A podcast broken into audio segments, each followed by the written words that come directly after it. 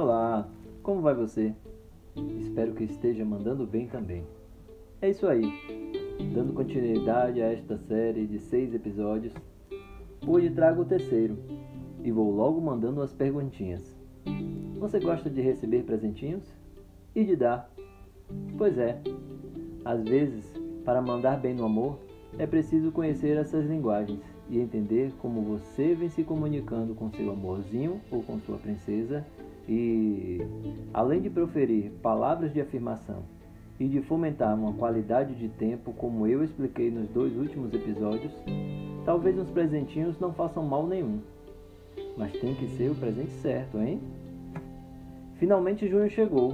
Junho, é isso aí, olha só, o mês dos namorados. Se você vem acompanhando direitinho este podcast, com certeza você já sabe quem são Gary Chapman e Bauman. E lembra que eles estudaram também sobre os relacionamentos romântico-afetivos, assim como sobre o porquê de os relacionamentos estarem fracassando. Concorda que a maioria das pessoas perderam a capacidade de dialogar para que assim consigam compartilhar em vez de dividir?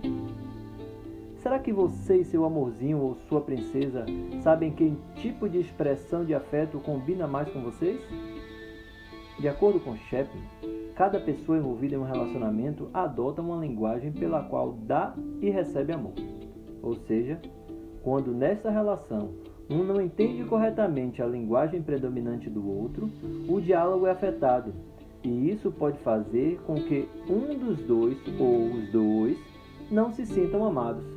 Pode fazer com que um ou os dois se sintam desvalorizados ou desrespeitados. Então vamos lá.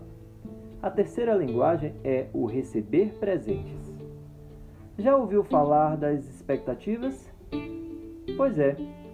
A pessoa que tem predominantemente esta linguagem, quando recebe um presente, eu posso dizer que fica quase que em êxtase. Imagine só se seu amorzinho ou se sua princesa é assim, e você, por sua vez, ainda não percebeu que essa é a linguagem predominante dela ou dele e só se lembra de presenteá-los em datas especiais. E o pior, quando lembra.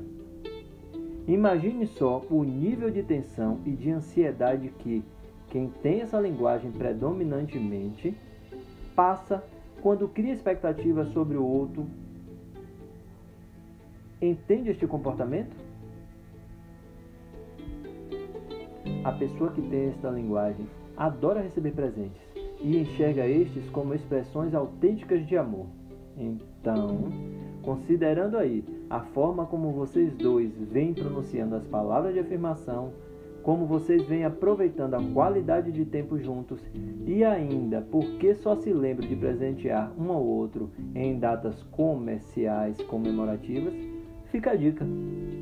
Caso você entenda que através do diálogo e da observação de comportamentos que seu amorzinho ou que sua princesa tem essa linguagem como predominante no amor, considerando também sua saúde econômica, trate de se tornar um especialista em dar presentinhos e não espere apenas um dia especial para fazê-lo, pois praticamente todos esses presentinhos serão vistos como genuínas palavras de amor.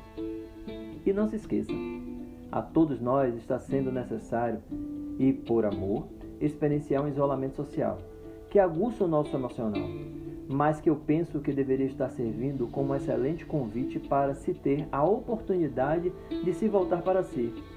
E assim, se conhecendo melhor, reconhecendo seus próprios limites, de suas limitações, assim como de suas potencialidades, você possa ser uma pessoa melhor no seu relacionamento romântico afetivo, como talvez em qualquer outro relacionamento social. Como é mesmo que dizem por aí? Cada um no seu quadrado, não é isso? Hoje eu fico por aqui. Espero que você tenha gostado. Se gostou, compartilhe, mas se não gostou, compartilhe a si mesmo. Pode ser que outra pessoa goste e faça bem para ela. E vou falar baixinho para que seu amorzinho ou que sua princesa não me ouça. Mas que tal compartilhar com eles este podcast? Até a próxima quinta-feira com mais um episódio desta série sobre as linguagens do amor. E que nesta semana você consiga mandar muito bem, entendendo também se esta é a sua linguagem predominante e com isso o porquê de você, às vezes do nada, se sentir triste no seu relacionamento. Pode ser que seu amorzinho ou que sua princesa não tenha identificado esta linguagem como predominantemente em você. Quem sabe você não encontra um jeitinho bem carinhoso de conversarem sobre isso. Eu sou Adriano Freitas, psicólogo e professor, e esse é o Mandando Bem, um podcast que traz para você questões sobre comportamento e sociedade.